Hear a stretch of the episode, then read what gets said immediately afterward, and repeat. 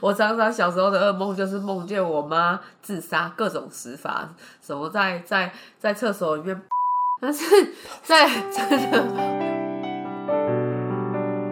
喜乐的心乃是良药，忧伤的灵使骨枯干。带你的婚姻散散步。喜乐事务所，我是建安。我是宋欣。嗨，大家好，嗨，很开心我们来到了我们的第三集 podcast。对我来说真的很不容易，因为我真的是一个不太会讲话的人。嗯，当然不用告诉自己会做什么，不会做什么，我们就去做就对了嘛。我们因为我是那个勇气杂货商行的老板，我在传来勇气，我现在传来给他。好的对，那上次又没听到我们的 podcast，他说他他觉得很好笑，可是他说居多的听众不认识我们，我们应该要介绍一下我们家的家庭成员，让别人认识我们才对。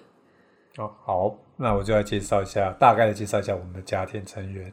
那我们现在是一个四口之家，有一个国中二年级的姐姐小佳，和一个国小二年级的弟弟小球。那另外我们还有六个毛小孩，是五只猫小孩跟一只旺小孩所组成。我们我们家的猫都是黑猫，然后呃有一只狗，那只狗是德国狼犬，对，然后呃我们分享这个 podcast，我妹也说叫我们说一下我们我们这个 podcast 主要在谈什么，因为我们两个是婚姻协谈员，然后建安是喜乐事务所的主理人嘛，然后。因为大家从空中就应该听得出，我们两个的沟通超级有问题。我们语速啊，我们的我们脑子的那个回路啊，我们讲话的方式跟我们的呃，我们整个就是很合不来啦。平常，所以我们借由我们在空中直接对谈，给大家信心，然后并且大家应该也会从我们一集又一集、一集又一集的里面发现我们的进步。我们真的有进步，对不对，爸爸？嗯，感谢主。啊，你你觉得怎么样？录这三集来，你跟我的沟通怎么样？有啊，录这三集来，真的除了让自己那一个不太敢说话的那一种那一种状态被很大的一个改善，就变得诶比较能够讲话。嗯，对，那那跟就跟那个协谈里面讲到说的沟通，需要需要做有效的沟通的这一部分，开始也也。可以切合的进去的这样。对，因为我跟建安，我们除了我们在录 podcast 的时间，我们现在还有特别有留出一段，就是我们一周礼拜一、礼拜二、礼拜五的时间，我们必须要去遛狗散步，然后在这当中，我们要一起祷告。我们的夫妻的沟通这一块必须一直磨，一直磨，一直磨。然后，因为我们录 podcast 的时间是完全都专注在电脑的麦克风前面，连声音的大小都要去调配，然后讲话的方式可以讲给对方接球这样。然后我都会觉得每一次跟建安在录前面的时候。像我们这一集已经是切第三次重新开始了，就有时候会会哦，你挥棒过去，然后他就接不到，他掉在地上，然后再捡起来，然后随着我们越来越经常的的这样子的应硬是坐下来专程的沟通，那个可以挥拍的次数越来越多了，你有觉得吗？嗯，真的是需要刻意的来练习。对啊，因为如果是我也很。不常听见你接话，我那时候，我这次这两次录 podcast 的时候，都会觉得说，哇，原来我老公也是可以讲出这么有道理的一个话，哎，对啊，怎么样？你觉得被我肯定了？就真的有有比较大的进步啊，对啊。那这一这一次，我们我们被下的一个题目是我跟 对，是我跟宋鑫 一听到题目的时候。我们心里都发出很大的，因为我已经我已经录第四遍了，希望这次可以顺利。对，这一次我们要要讲的题目是我们人生的幸福蓝图。哇，婚姻的幸福蓝图超级难呢，这个题目。对，因为真的可以说，对我和松心来讲，我们好像几乎在我们进入婚姻之前，我们并没有去。想过这样的一个这么大的一个题目的一个课题，这样。对，虽然我是那一种我想到什么我一定会达成的那种人，就是我是一个企图心非常旺盛的那种，行动力也很强的人，但是我对婚姻是没有蓝图的，所以我当时候跟他结婚，我只求可以不要跟他吵架，已经谢天谢地了，不用讲什么蓝图不蓝图。呃，至于我，只是因为从小就不敢做梦。就只敢做自己做得到的事，所以更不用提说要去对未来先做一个怎样的一个预想，或者是做做一个规划。这对我来说好像真的是从来没有出现过的一个选项。我也是只求就是我能够把把婚姻经营好，能够把该做的事在婚姻当中该做的事做好，那应该就就是可以了吧。对，对我来说是这样。哎，不用说什么，我想到我们一起去旅行的时候，也几乎都是这种风格。哎，突然说要去环岛，有时候载我妈载到花莲，突然就我妈就坐在我们车上，就突然被环岛，或者是我爸都会再三要任何人坐上我们的车，一定要确认我们要去哪里，因为我们 随时就会去的很远的地方。我妈那一次，她被我们环岛，她不知道的时候，她在封冰打电话给我爸，我爸他说你在哪里？她说我嘛唔知呢，这就是一个所在叫叫做封冰。我我爸就跟他说你惨嘛，你惨嘛，你惨嘛，你今仔没等来。因为我们就是那种我们要干嘛的时候，我们就要干嘛，我没有在做太大、太长远计划的人，我们是这种人呢。但是。我我在想这件事的时候，突然想到你在去纽西兰旅行的时候，你有做过计划？那那个就是蓝图啊！你你那时候是什么？是这这几年才学会的啊！啊那时候你被上帝被上帝捡回来之后才学会的。哎，没有，那时候去纽西兰的时候啊，那个阿杰还没给你传福音，所以你还没有。但是你那次就已经会做旅行的计划了，那那算是蓝图吗？算了算了算了，因为你以前从来没有做过一个计划，然后去完成，没有，从来没有，都是我比较多。那那要不要来聊聊看你小时候对婚姻的，就是幻想，然后是有一天我结婚，然后我要有一个怎样的家庭这种的。幻想真的不敢讲幻想，因为以前没有没有想过这么这么。哎，你就已经小生对啊，都就没有想过，就没有想过这么这么长远的这么长远的事情啊。对啊，如果说硬要说的话，可能就只是就是会希望说自己可以陪着小孩成长啊，然后嘛，可能就是一个有一个温暖温暖幸福的家，可能可能我只到这样的程度吧。你只到这样的程度，对啊。当然，我我不会说的，我好像有计划，因为因为我后来我连想一点点我都想不到，哎，我我只我也不敢想这么远，我只有想说，希望如果有一个婚姻的话，我希望，哎，我真的完全没有希望什么，所以我们从来都没有一个蓝图。嗯，所以当被。被下这一道题目的时候，我们真的是绞尽脑汁在想，究竟什么是婚姻的蓝图？好，那但是我我被下这个字，就是因为我也是一样，我在祷告里面的时候得到这个今天的这个主题的，然后就是我我也我也被带的回想到一件事情。就是其实我有在看见我们家的一些画面的时候，觉得我们到了我脑中那个对婚姻的蓝图。然后这个蓝图是哪里来的呢？是我的原生家庭。就比如说我们一家人，我们现在礼拜三的晚上，我们都有家庭礼拜。我上次有跟你们分享过，就是家庭祭坛。然后每当我在家庭祭坛的时候，我的心情就会觉得。我很满足，我很满足，或者是我在帮孩子预备早餐的时候，我的心情就觉得我很满足。那个满足是怎么来的？就是从我小时候，我妈妈是这样，我们家是这样，我做了跟我妈妈一样、跟我爸爸一样的事，我的家庭经营的很像我小时候的家庭的时候，我觉得很满足。所以这个时候，我就被提醒说，其实你并不是。对你的婚姻没有蓝图的，然后我就仔细的想，也许是，也许是，就是也许是我从来都不敢想，我应该要被爱，我应该要有什么样的蓝图，是我在婚姻这个不可控因素很高的关系里面达得到的。所以我现在的生活里面，比如说我跟建安一起牵小铁去散步的时候，我就会觉得很幸福的。之外，也觉得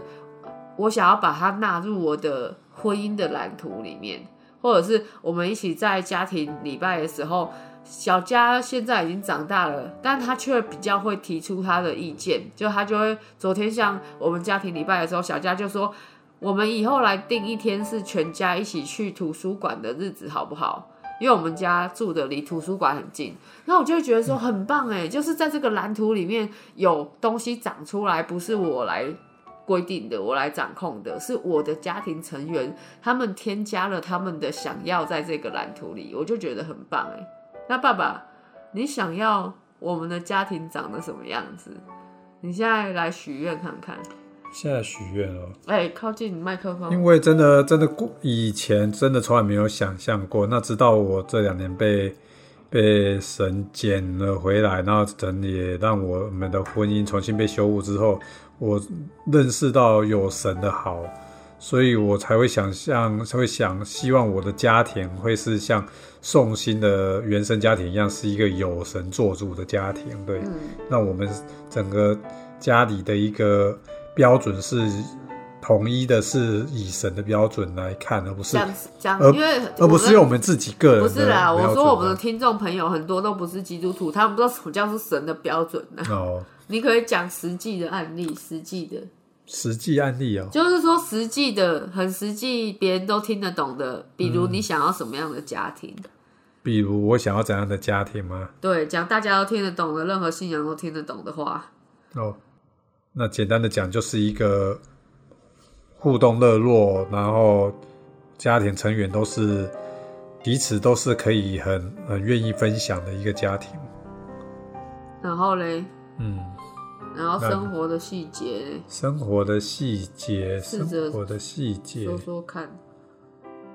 生活的细节，因为现在在还在还是在搬家当中，所以我蓝图就是往前想的，当然当然当然当然会希望希望那一个这个赶快上轨道，能够哎，蓝图就是往前想的，你要想的，因为不是现在在上轨道。比如说啦，我来我来说，比如说我会希望我们依然就是都是保持着我们夫妻祭坛的这件事情。然后跟小家小球都虽然已经长大了，也许他们甚至是已经离开家了，仍然维持着这个家庭礼拜的传统。他们会回到家一起来相聚。我会想要这样子。那你呢？就是如果是这个家，他他要是什么样子呢？这个家要是什么样？对啊，你你你想你想要的，大大张口给你大大充满的话。这我倒没有想到说要他们一定长大之后还得要一定都都得要要一定非得对啦，一定是是不用非得啦。毕竟他们也要也也会建立属于他们自己的家庭。当然啊，但是我说 我们也是可以有相聚，比如说一起出去，一起约个时间再一起相聚，不要让我们的家散掉啊之类的，或是说。家一家人，像小这本来本来家就永远都对对着他们开放的，对啊。你讲这你都很容易讲一些很腐烂的那一种话，我是说实际可以达成的。实际可以达成，因为你也要他们愿意啊。他们如果你都不用做这些假设，不用做这些假设，就是蓝图上的就很很很难去想得到。对，因为建安他他目前他是他的脑子是没有。蓝图这个习惯的，那我分享我的好了，就是因为我们是我我是做生意的嘛，就是我刚刚讲我是勇气掌握商行的老板。那在商业里面有一个工具就叫做 OGSM，就是有一个公司的愿景，然后再有一个中长程的目标，然后再有一个短程的目标。我觉得蓝图就。有点像是 O G S M，就是你要怎么样生活，然后都会朝向着那个蓝图。比如说，我我说我是一个传染勇气的人，我所作所为都是这样。那我们的家庭如果说要是很热络的，那我们比如说我们在餐桌上一起吃饭的时间就会很长，然后这时候就会让我们很快乐这样子，或者是我们现在财务的的目标就会一起去被建构，一起去被达成这样子。那你呢？你有你这样有没有更能够去想象比较可以去达成的目标？你脑子有想到你的蓝图了吗？现在我因为大家看不到建安的表情，我会。叙述一下，就是他现在闭着眼睛，然后紧皱眉头，然后把他的手弄得像咸蛋超人。他很努力在想，他在想，他在想他要，因为他想他思考的速度比较没有那么快。因为真的真的比比较没有想象过实际的这一种蓝图。那如果真的硬要想，嗯，我我相信有很多听众跟你一样都没有对自己的。人生有过蓝图，你可以给他们很多鼓励啊！你可以尽量分享看看。现在的静默也是一样，他皱着眉头，就是加出他的全力在想。你看，完全把他的脸都皱在一起。真的突然这么一问，真的突然就哎卡住了。哎，听众朋友，你们也一边想想看，因为。因为如果上帝没有在祷告里问我这个问题，我应该可以一辈子都没有去想过我的蓝图是什么。嗯，真的。对，那在你们一边一边想的过程里面，我也一边分享我的原生家庭更多。因为像我小时候，我的家就是一个基督化的家庭嘛，我们家就是四代基督徒，我的爸爸还有妈妈，他们是对家庭非常有。憧憬的人，你知道，在我的脑海中永远会有我爸爸，他买新房子，然后交屋的时候把我妈妈抱起来转一个圈圈，你知道，很像电那种电影里面的那画面。然后我们一家人永远会是坐在一张圆餐桌，漂亮的圆餐桌。上面吃饭，然后我妈妈会煮整桌子的饭菜，然后我们家也是有家庭礼拜的，我爸爸也是，他会摇一个摇铃，然后我跟我弟弟。就会过去，然后我们就必须要一起看圣经，然后我们会一起一起，我爸爸会要我们念真言什么什么的，然后我们礼拜天要一起去教会，然后我们每年都会去环岛。我爸爸在经营这个家庭是有蓝图、有计划、有一个想法、有一个憧憬的，但是我们一直到国中的时候，我的叛逆期就到了，我就我就没有。我就不走在我爸的蓝图，我爸的蓝图也好像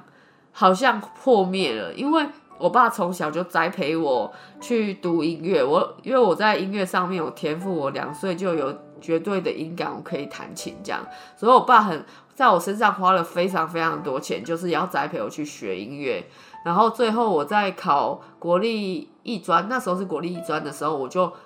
落榜了，因为我那天中暑，我就没有表现很好。因为我是读理论作曲组的，所以嗯，需要在很不舒服的时候还问答，我没有答得很好。然后那些老师就说很可惜，如果你考键盘组就一定会上。可是因为这件事情，我跟我爸就完全不再讲话了，然后我爸的蓝图就完全的幻灭。但是后来我爸就又做不同的创业，然后那个家。的我们家又搬过，我们就开始都跟他的那个他对家的蓝图不一样，小孩也长得不一样，小孩变得非常的叛逆。我跟我弟弟，然后后面又多一个妹妹，然后我爸跟我妈就开始了非常动荡的人生。我爸又被抢，又被偷，然后又被告，很多中间发生的人生的波折。可是，在最后，我妈她得了肝癌，然后她要离开世界的时候。我都，我爸永远永远都会是自己煮汤，然后拿到我妈旁边，然后喂她吃，一口一口喂。我妈吐，我妈需要换尿布，都是我爸来做这些事。然后我永远都会，因为我妹有留着他们两个躺在床上聊天的照片，然后他们是。一直都会谈话，还有很多话可以讲的夫妇。然后在在我我妈在病榻上的时候，我我爸我妈每次都会嫌我爸不够有出息呀，然后呃让让他过得没有很幸福。可是其实我觉得很幸福，因为那时候我妈已经变成荧光黄色的，因为她是肝癌末期嘛，所以最后她的那个就是整个身体都会没有办法代谢了，连一开始是手变荧光黄色，最后连脸都会变成荧光黄色，是真正的荧光黄色，就是不是人类的颜色这样。然后我爸爸都还是会靠在他的耳朵旁边跟他讲说。小公主，小公主，好漂亮哦！小公主，你永远是我的小公主。然后我就会，因为那时候我已经也结婚有生小孩了，我都会觉得婚姻当中最美的，就是到底是什么样的爱，或者是什么样的蓝图，去带领那一对夫妻跨过重重的。难关来到生命的最后，就是一定有一个蓝图。那时候我爸我妈结婚的时候，他们对家一定是有有想象的，都不用说我爸我妈，就是很传统的建安爸妈一样。我在我婆婆在我公公的丧礼上看到，因为我我婆婆不识字，然后。我公公走的很突然，这个家是以我公公为一个轴心在围绕着，然后，然后就是所有的事情都是我公公说了算。我公公是一个非常有学识涵养，然后也非常有力气的人，他是一个他感觉是不会死掉的人这样子。然后，但是最后他突然倒下去，我那不识字的婆婆却要扛下他人生当中七十年的一片天的时候。我看见那天，我爸、我、我跟建安他们，就是这一辈的人都要跪在灵堂的里面，然后我婆婆不能参加这一场就是告别式，但是我最后看见他在我公公跟他一起雇了一辈子的店里，他们两个是中药行的老板，他们一辈子都没有出门玩，就是都在店里面这样。最后，我公公的棺木要停在他的店里面，就是道别。我看见那天天很蓝，然后云很白，然后公公的棺木停在中药行前面，然后我跪在地上，我有看见我婆婆站在她本来的位置擦眼泪。但是当下对我来说最震撼的夫妻道别，就是我们。在怎样的平凡里面都不会是完美的，但是在怎样的平凡里面是走在我们两个人可以永远手牵着手没有放开，不管发生什么大事小事，怎么样都不会震荡我们这个婚姻价值跟骨架的那个东西，要成为我们一生当中可以带我们度过所有艰难的那一艘船的架构。所以，我想，上帝的心意是，不是要我们真的要去成为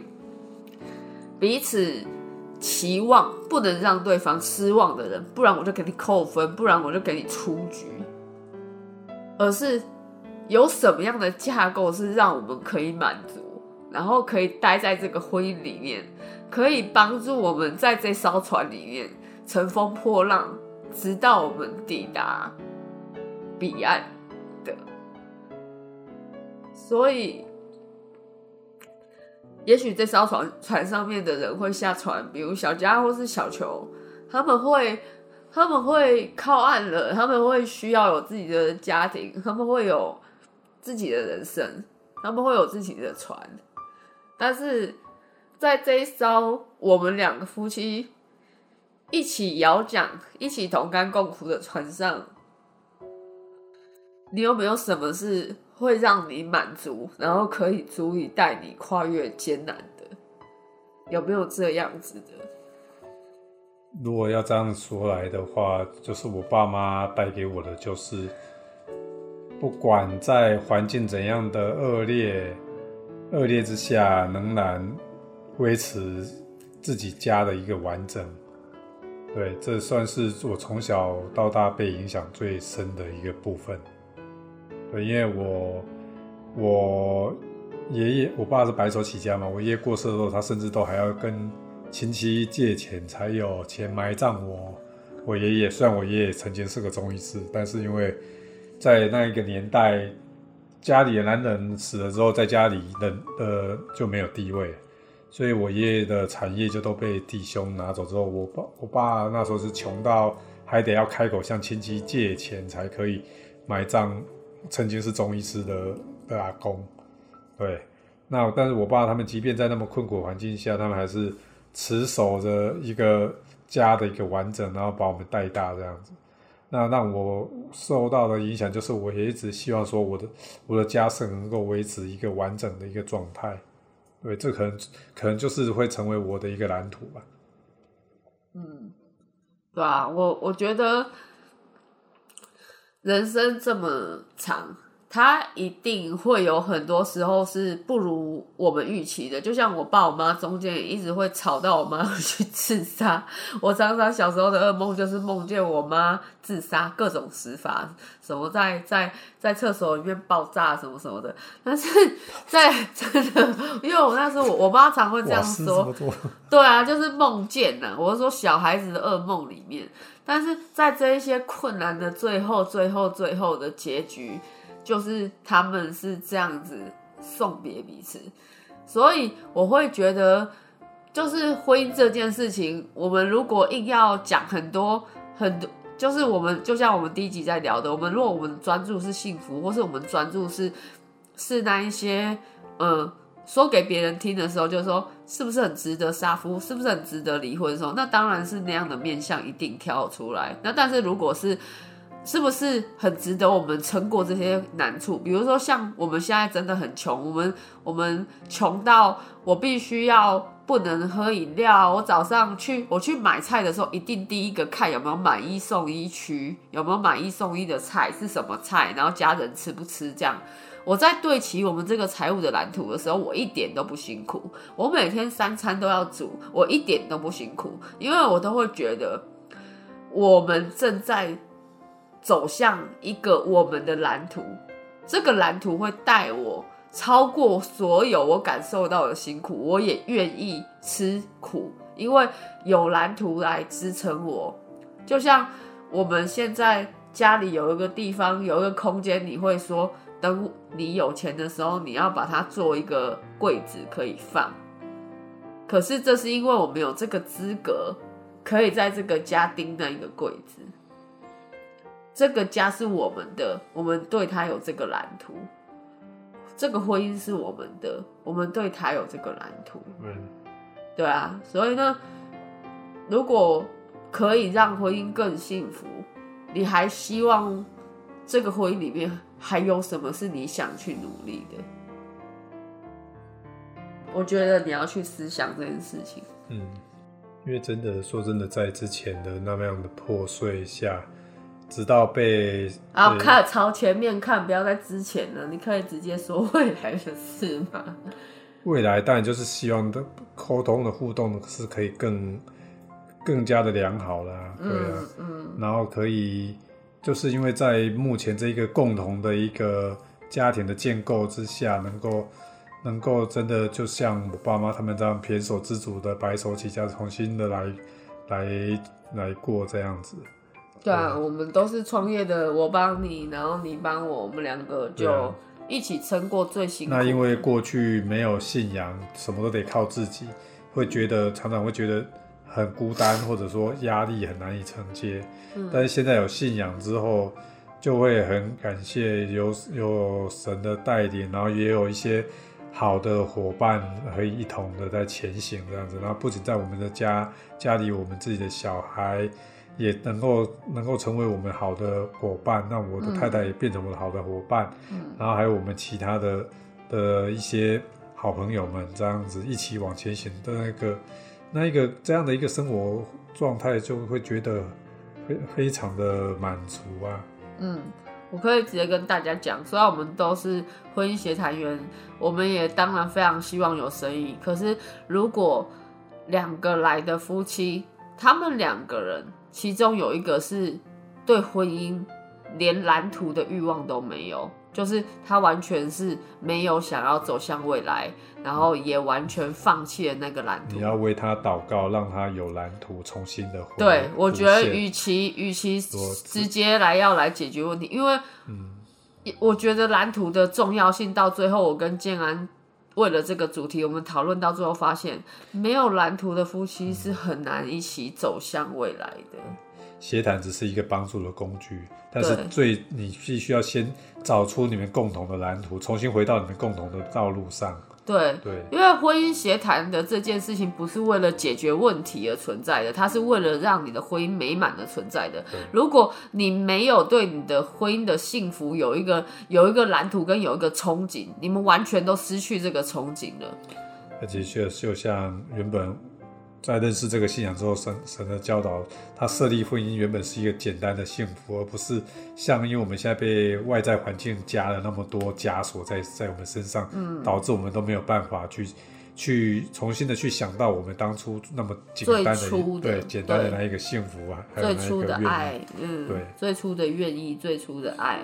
以至于我们就是没，我们只能活在解决问题的里面。对，但是事实上，重点不是一直在发现问题，然后解决问题。婚姻应该是要朝向蓝图的，婚姻应该要是有一个一起看向远方的眼光，应该是要可以这么做，跟对愿意这么做。我跟建安仍然做的不够，因为我们对我们对蓝图这件事情理解的不多，我们之前没有这样过。但是我们因为这次的讨论，我们愿意一而再、再而三、一而再、再而三去确认彼此的蓝图。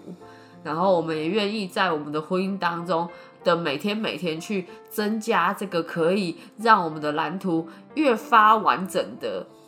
的这一些好的事情，在我们的婚姻里面去粘着它，然后让它更加稳固，然后来让它更加像我们蓝图里面的。更让我们满足的，而不是只有活在解决我们彼此的问题，让对方成为我更期待的人，这样子。对啊，我觉得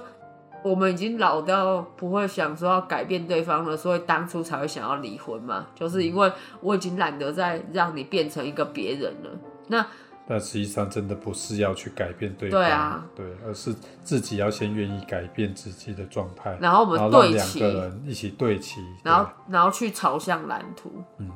对啊那我们现在我们比较幸运，就是说我们有上帝做我们的最终的那一个终极目标来做我们的引导我们方向的一个对齐。对啊，因为对男生来讲，要要去说心事，或者是在婚姻当中的苦楚，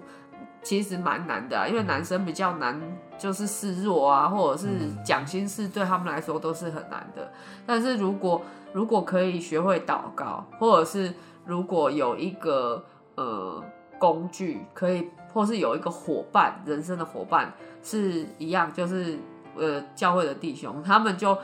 我觉得光是可以舒压的这件事情就蛮帮助他们的，然后嗯也可以不要不要只是去找别人诉苦啊，别人现在可以给得出答案的居多都会是跟你说啊，不然离一离了，不然离一离。但是我觉得，我觉得那个蓝图可以帮助你超过那个离一离的这个答案。嗯嗯嗯，我觉得我们也应该要持续的把我们这个蓝图越发完整。真的，真的就是试着去为你的另一半祝福祷告，对而不是去一直的去发现他的问题。对啊，然后为你的蓝图丈量公分，去想象他要摆什么东西，去为你的婚姻的蓝图添加颜色，添加你喜欢的那一些元素，不要轻易的拆毁这个蓝图，然后让你们的船可以驶向真正的远方。那今天换你为大家祝福祷告。好，那我来为大家做祝福祷告。亲爱的主耶稣，我们感谢赞美你，主啊，求你能够让今天听到这一集 podcast 的的听众们，